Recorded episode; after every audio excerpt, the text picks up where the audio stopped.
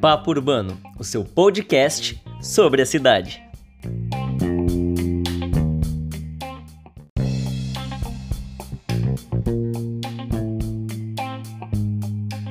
Olá, ouvinte! Começa agora o podcast Papo Urbano. Eu sou Jennifer Pontes, apresentadora e repórter universitária da Unisantos.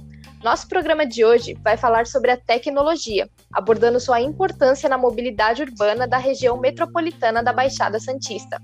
E para ajudar nessa conversa, nossa convidada deste episódio é Débora Blanco Bastos Dias, mestre em arquitetura e urbanismo. Inicialmente, eu gostaria de agradecer a sua presença, Débora. Eu que agradeço, Jennifer, pela oportunidade né, de falar sobre a questão da nossa região. É, eu quero começar a nossa conversa falando sobre os transportes públicos da nossa região. As frotas dos ônibus municipais de Santos e Praia Grande, por exemplo, possuem uma rede de Wi-Fi gratuita para que os passageiros possam utilizar durante as suas viagens. Porém, há reclamações dos usuários quanto ao funcionamento do serviço. De que forma a oferta de Wi-Fi ajuda a população quando utilizada nos transportes públicos?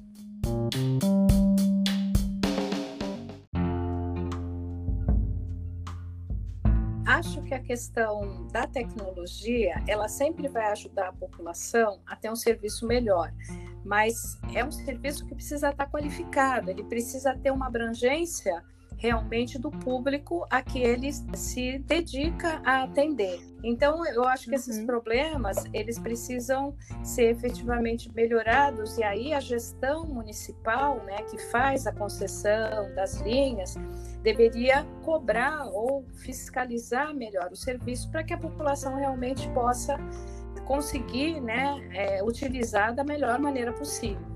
Você acredita que outros lugares deveriam oferecer esse serviço, como por exemplo os terminais rodoviários e até mesmo nos ônibus intermunicipais, que são muito utilizados pelos habitantes da região? Quando a gente fala da mobilidade, né, uma das questões que é colocada sempre como fundamental é a integração de todos os modos. Então, se eu uhum. pego, vamos dizer, na nossa região, o VLT, se eu pego um ônibus metropolitano, se eu pego um ônibus municipal, pego uma lotação, precisaria ter uma integração maior até para agilizar o tempo. Né? Se eu tenho uma integração via Wi-Fi ou via tecnologia, né? A gente está falando do Wi-Fi hoje, mas amanhã uma tecnologia nova pode aparecer. É muito importante que essas questões tenham uma abordagem mais sistêmica, porque nós estamos numa região metropolitana de fato, as pessoas estão o tempo todo se deslocando, né? A gente brinca muito quando dá aula, né? Porque a pessoa mora em Peruíbe, estuda em Santos, trabalha no Guarujá e o namorado é de Bertioga o tempo todo nós estamos rodando a região. Então é importante esse entendimento para que o sistema de transporte coletivo ofereça uma qualidade melhor, tanto na questão física, né, do, do, do assento, da segurança, quanto na questão da rapidez, né? Então eu acho que essa questão do, dos sistemas que ajudam a integração no pagamento e tudo mais, até na, na questão de saber se o ônibus vai chegar, se demora cinco minutos, quer dizer, o tempo que o transporte vai chegar, isso é muito importante. Igual a senhora falou aqui, então é importante essa integração, né, entre todas essas questões da mobilidade, não somente a tecnologia, mas também a segurança, uma infraestrutura de qualidade. Sim, sim. Nossa, é, se a gente sai do Brasil, a gente percebe que outros países, na questão da mobilidade, eles estão muito na frente.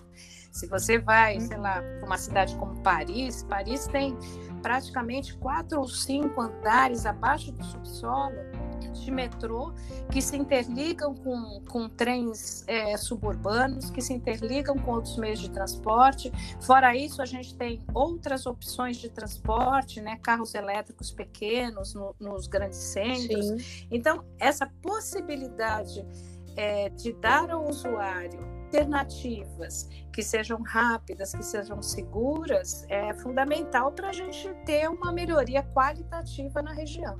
Eu quero continuar falando sobre a questão dos transportes públicos. Com a finalização do serviço dos cobradores dentro dos ônibus, os motoristas passaram a realizar uma função dupla, também lidando com o dinheiro e o troco aos passageiros. Devido às atualizações tecnológicas e de forma a melhorar a experiência dos passageiros e dos próprios motoristas, cidades como Londres e Nova York estão começando a utilizar o sistema de pagamento por aproximação NFC com os cartões. No Brasil, em São Paulo, por exemplo, desde o ano passado, 12 linhas, com cerca de 200 ônibus no total, fizeram os testes do sistema durante três meses, de que forma isso ajuda na experiência do uso do transporte público e na mobilidade? Isso, além da questão do tempo, porque na hora que ele para, tem que cobrar, ela influencia muito na questão da segurança, né? Porque o motorista, ele na verdade, ele acabou assumindo uma outra função. O passageiro vai entrar então, é, é, um tempo maior perdido. Também tem a questão da segurança, porque ele tem que desenvolver uma outra função além de dirigir. Então, é importante que a gente vá melhorando né, os sistemas de cobrança, de pagamento, primeiro por uma questão de rapidez e também de segurança. Né? Hoje, a gente sabe que andar com, com dinheiro vivo, como a gente chama, não é um bom negócio mas também da segurança do usuário quando ele está dentro do ônibus. Eu acho que é importantíssimo a gente continuar a investir né, num pagamento é, via sistema né, que seja rápido. Você acredita que a nossa região está preparada para receber essa tecnologia? A questão da preparação tem muito a ver com a questão dos recursos, né? Isso do ponto de vista empresarial e também do ponto de vista uhum. do usuário. Eu sou da década de 60, né?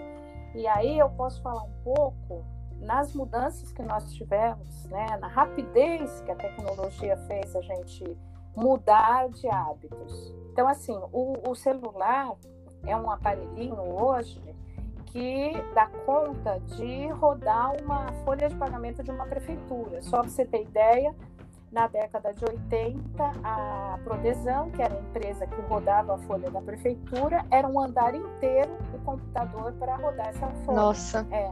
Então, assim, nós estamos falando da década de 80 e nós estamos em 2020. Né? São 40 anos. Em 40 anos, tudo mudou. Então, assim, as coisas foram mudando e eu acredito muito que a nossa região tende a absorver a tecnologia. Logicamente, as gestões municipais também precisam colocar isso nos seus processos de concessão do transporte, porque as empresas, elas são concessionárias, né? Então, elas, elas vão adquirindo novas tecnologias, mas para isso a gestão municipal precisa colocar isso nas suas licitações e, ao mesmo tempo, Sim. a população tem que ter renda para adquirir essa tecnologia. Então, portanto, se a tecnologia Sim. consegue ter um custo mais baixo para que a população consiga se, se inserir e confiar, e os gestores municipais né, forem acompanhando esse processo, com certeza a nossa região tende a se colocar como uma região de ponta, né? Uma região promissora. Eu acho que, eu acredito que sim. É só um dado aos nossos ouvintes apenas 20% das cidades brasileiras com mais de 200 mil habitantes usam as tecnologias para o gerenciamento de tráfego, de acordo com o levantamento da Fundação Getúlio Vargas. Então é uma questão que ainda é pouco implantada no Brasil, né? Sim, e é muito interessante porque quando eu falei da confiança, se a gente resgatar todo o processo de discussão e de implantação do veículo leve sobre trilhos, né, em Santos e São Vicente, uma discussão muito clara que era o quanto a pessoa acreditava ou não que o sistema melhoraria o trânsito nas cidades, né? Muita gente falava assim, não, mas o VLT vai fechar a cidade inteira. E o pessoal é, mais ligado à tecnologia falava, não, gente, o sistema ele é programado para o VLT parar se o sinal estiver vermelho e ele passar. Ele, vai, ele passa mais rápido do que o trânsito, né? Se ele estiver parado e passar, Sim. são quatro ou cinco vagões, mas ele vai passar mais rápido que o trânsito. Então, assim, é essa percepção do novo que eu acho que é a grande questão, né? Mas eu acredito muito, e aí eu falo né, mais pelo que a gente escuta, o brasileiro gosta de experimentar coisas novas. Né? Não é por acaso que no uhum. Brasil se lança uma série de produtos internacionais né, para ver se pega. A gente escuta muito isso, porque Sim. eu acho que eu acredito muito que o nosso medo de mudança ele é proporcional à informação que vem, aquilo que vem e que a gente pode confiar. Voltando à nossa região, né? Que a gente consiga ir estabelecendo novos processos. Logicamente, quando a gente olha o Brasil, nós temos cidades com muito pouco recurso. Né? Nós temos cidades que não têm é, transporte coletivo. Né? E nós não estamos falando de uma cidade no uhum. Nordeste. Nós temos cidades no estado de São Paulo, com 10 mil habitantes, que não têm transporte coletivo. Então, esse processo do transporte também está ligado muito ao quanto a população precisa se movimentar. O problema da mobilidade é que as pessoas cada vez mais estão longe dos seus pontos de atração, seja do trabalho, seja da saúde. Então, aí fica difícil mesmo, né? Bem, e quando falamos dos transportes públicos, nós estamos diretamente falando dos terminais de passageiros também. Quais mudanças ligadas na tecnologia e na infraestrutura podem ser implantadas para melhorar a fluidez da mobilidade desses locais? Como, por exemplo, totens de QR Code ou painéis informativos sobre as linhas de ônibus? Então, a questão dos terminais passa por essa questão da integração. Né? Vamos pensar em Santos. Santos, nós vamos ter agora a segunda fase do VLT a ser implantado e ele passa né, pelo roteiro, ele passa pela rodoviária. Né? Ele vai passar ali pela uhum. rodoviária. Então, pegando esse exemplo, nós temos ali uma estação rodoviária que leva o ônibus para outros municípios fora da região. Nós temos ali um terminal rodoviário que leva uma série de pessoas para cidades da nossa região.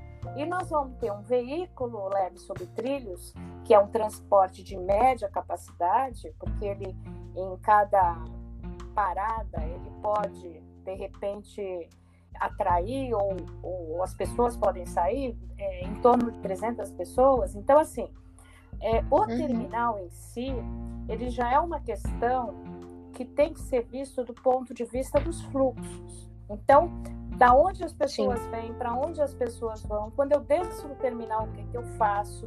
E aí essa informação é fundamental, né? Quando você fala em totens, em, em processos de QR Code, se eu tenho um celular e eu encosto em algum lugar ou é, pego alguma informação via Wi-Fi e consigo dessa informação rápida, o meu fluxo dentro daquela área vai ser muito mais ágil e vai ser muito mais seguro. A senhora até havia mencionado na primeira questão é, a relação desses apps. Qual é a importância, agora eu quero saber, de aplicativos como esse para a população e para a mobilidade das cidades? Eu consegui uma informação de quanto tempo eu vou ficar parada num ponto, na espera de algum lugar, é, quanto tempo eu vou levar para me deslocar, é básico para eu poder manter qualidade na minha agenda. Né? E hoje a gente sabe que as agendas elas são apertadas, né? Nem sempre. Às vezes eu saio da escola, vou para o trabalho, às vezes eu estou trabalhando o dia inteiro, vou para a faculdade. Quer dizer, é importante eu conseguir manter uma estabilidade no sistema. E eu acho que esses apps eles vêm ajudar para isso. Por quê? Porque se a população tem uma informação e ela não acontece, eu tenho como reclamar, né? Eu tenho como melhorar sendo uma, um fiscal. Na verdade, a população consegue fazer a fiscalização daquele serviço se eu tenho a informação anterior. Eu posso sugerir algumas mudanças, eu posso reclamar de algumas coisas, né? Eu tenho um amigo que estuda na Alemanha e ele falava, olha, o trem passa às 11h43 e eu achava que isso era brincadeira. Mas o trem passa às 11h43 e se eu chegar às 11h44 eu não pego mais o trem. Nós podemos dizer então que a tecnologia é uma aliada ao tempo das pessoas, né, que está tão escasso ultimamente. Eu acredito que nesse caso sim. Eu acho que tem uma grande discussão da tecnologia e eu acho que seria um, um outro dia para a gente discutir, que é o quanto a gente perde de uhum. tempo nas redes sociais, porque tem coisas da tecnologia que foram projetadas para uma coisa e acabaram sendo usadas para outras finalidades e aí você amarra as pessoas. Né? Mas eu acho que em relação ao transporte Sim. E em relação a outras questões, a tecnologia é uma aliada sempre. Se a gente for olhar as nossas passagens pela questão da cidade, a gente vai perceber que ela vai mudando para o bem e para o mal. Nós tivemos em Santos um processo muito difícil na época que mudou a tecnologia de transporte portuário. Quando a gente tem a mudança do container, os navios, as pessoas não carregam mais os sacos nas costas, os guindastes não carregam mais, mas sai uma caixa de ferro de dentro do navio e vai para algum lugar, que a gente chamou de container. Quando o container entra uhum. nesse espaço definitivamente, o porto precisa da área que hoje a gente chama de retroporto e essa área começou a invadir a cidade e começou a criar uma série de impactos negativos. Derrubava muro de casa, é, teve acidentes feios, barulho, né, caminhão. Então, a cidade teve que rediscutir o seu zoneamento portuário por causa disso. Então, assim, a tecnologia ela é muito boa quando ela é aliada para a melhoria da qualidade de vida da população. E para isso a gente precisa ter regras. Por isso que eu falo dos apps e tudo, porque eu acho que quanto mais a gente consegue fiscalizar como população, mais retorno a gente tem de qualidade. Né? Então eu acho que a tecnologia ela é Sim. aliada quando bem usada. Muito interessante essa sua colocação, é, fazendo uma linha do tempo, assim, né, na história da cidade, na história da arquitetura da cidade, como pequenos passos de tecnologia, né, mudaram isso. Bem, como dito anteriormente, os apps estão cada vez mais presentes quando falamos sobre a mobilidade de uma cidade. Nós podemos citar como exemplo também aplicativos como o Uber e o 99, que funcionam como um meio alternativo ao transporte público, e o BlaBlaCar, que une o sistema de caronas a pessoas que possuem o mesmo destino. Porém, falando sobre um outro lado dos apps, nós sabemos que quanto mais carros circulando nas ruas, maior é a necessidade de uma boa infraestrutura para suportar o volume de veículos. De que forma esse aumento do uso de apps de transporte está impactando na mobilidade urbana aqui da Baixada Santista? Essa questão é uma questão discutida já há algum tempo. A minha experiência hoje ela é muito interessante porque eu resolvi vender meu carro faz um ano e meio. Meus trajetos sempre foram pequenos, né? E o transporte público tem uma certa qualidade, não teria problema nenhum. E o Uber estava surgindo. E assim como eu fiz isso, eu estou vendo outras pessoas também é, nesse movimento. Às vezes por uma questão econômica, simplesmente, e às vezes por uma questão de qualidade de vida. O que eu sinto é que a tendência do automóvel é ele ser um prestador de serviço, não mais um bem que me dá status. Eu sou da fase que os homens uhum.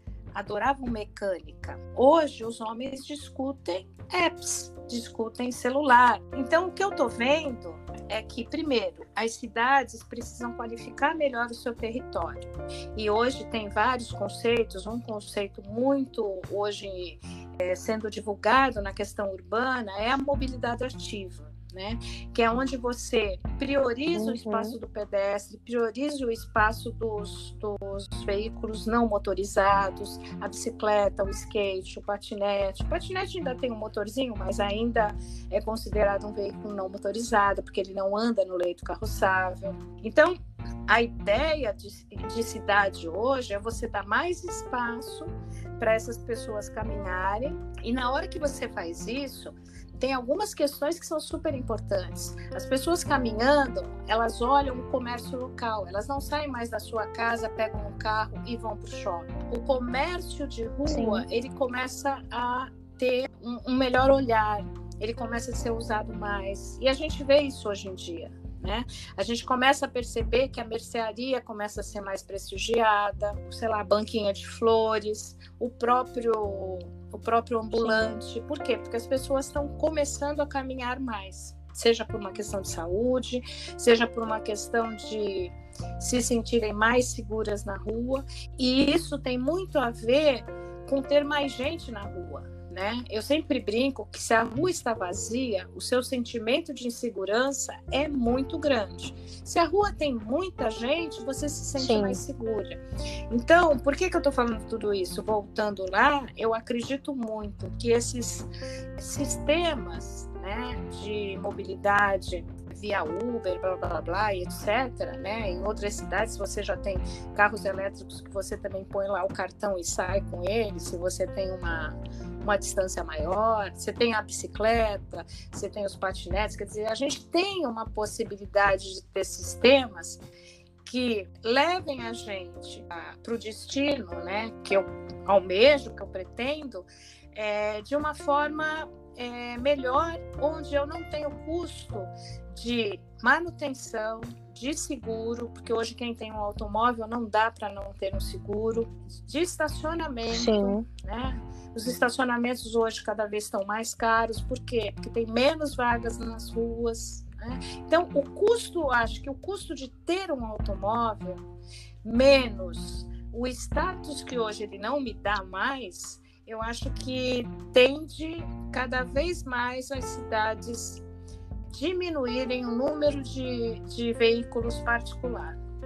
Eu vejo muita gente quando vai viajar, e isso eu tenho feito, né? Eu alugo um carro. Se eu não, se é complicado pegar um ônibus, eu alugo um carro e vou.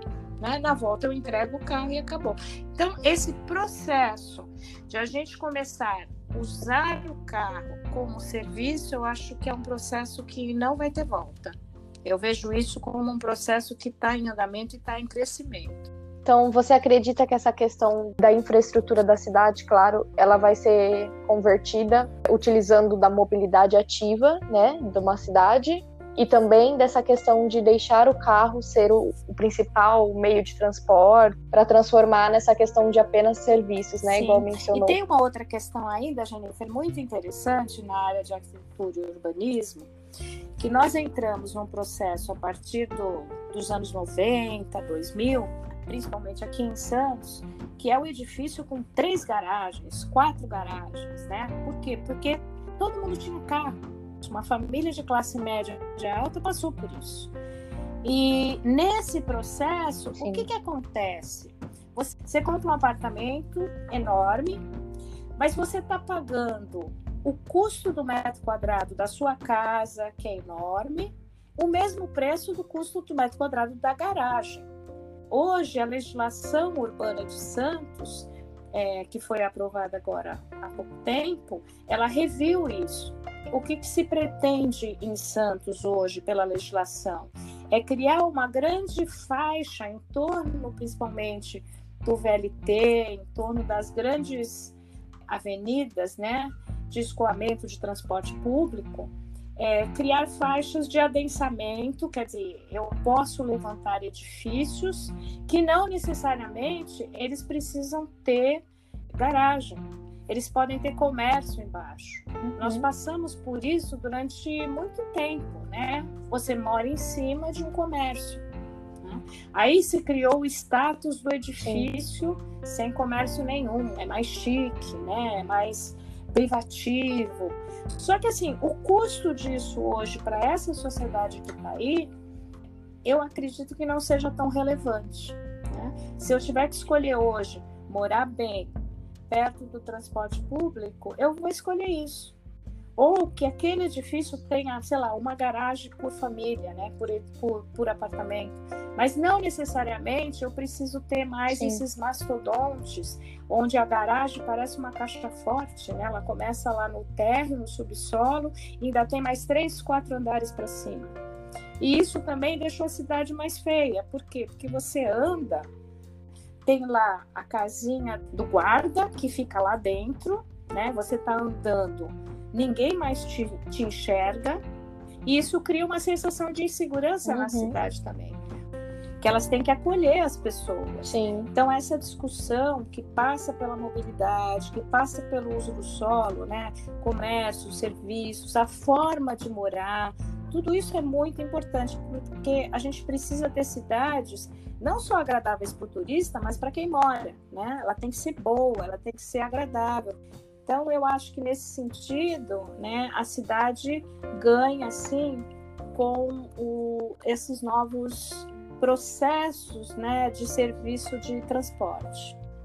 Bem, o nosso último assunto desse episódio especial sobre a tecnologia, nós vamos falar sobre o planejamento da mobilidade nas chamadas cidades inteligentes. Esse termo faz referência a novas soluções utilizadas para a organização de um município. E como sabemos, a tecnologia está presente na elaboração de muitos projetos voltados para a otimização de uma cidade. Eu gostaria que você falasse um pouco sobre a importância do planejamento da mobilidade aqui da região da Baixada Santista e como, na sua visão, a tecnologia pode ajudar na construção dessa cidade inteligente. Eu penso que a tecnologia sempre pode ser uma aliada, né? Como eu falei para você, mas ela também pode ser contrária né, às questões, vamos dizer, mais simples da população acredito muito que a cidade Sim. inteligente, ela, é, esse título, né, que se dá hoje, ela passa muito por uma inteligência é, voltada ao bem-estar coletivo, né? Porque se não for assim, ela não será inteligente. A gente estava falando um pouco aqui da cidade acolhedora né?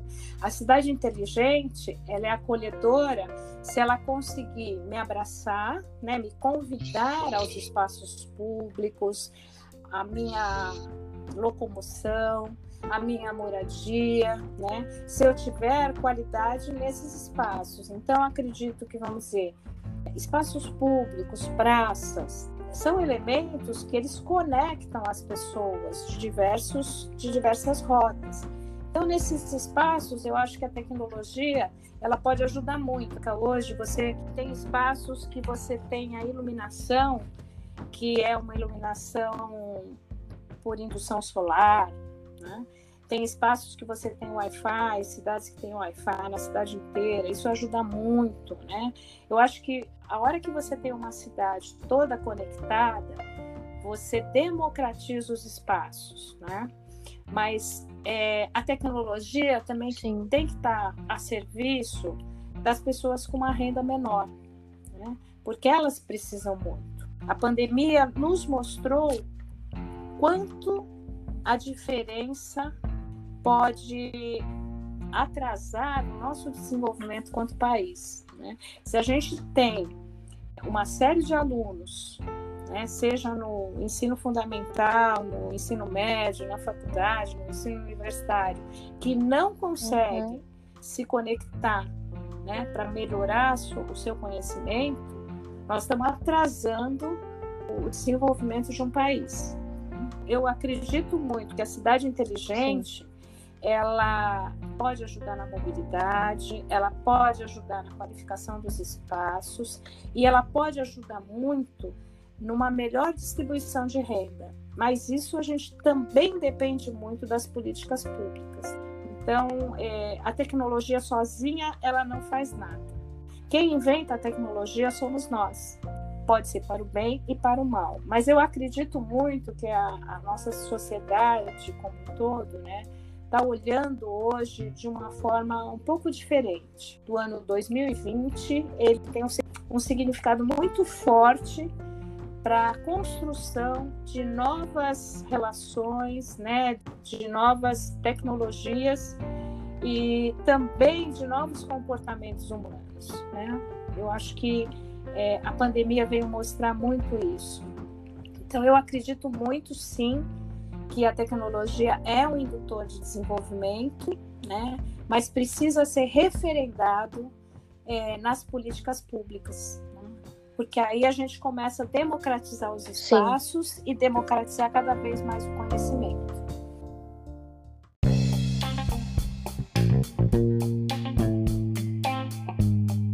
Bem, pessoal, nosso podcast acaba por aqui. Foi um prazer ter você como convidada, Débora. Eu tenho certeza que a nossa conversa acrescentou muito para essa série especial sobre a mobilidade urbana. E espero que vocês tenham gostado. E estamos aqui a postos para qualquer pergunta, a Jennifer passa para a gente, tá bom? Com certeza. E você, ouvinte, pode escutar esse e outros episódios do Papo Urbano através das plataformas digitais. Até a próxima!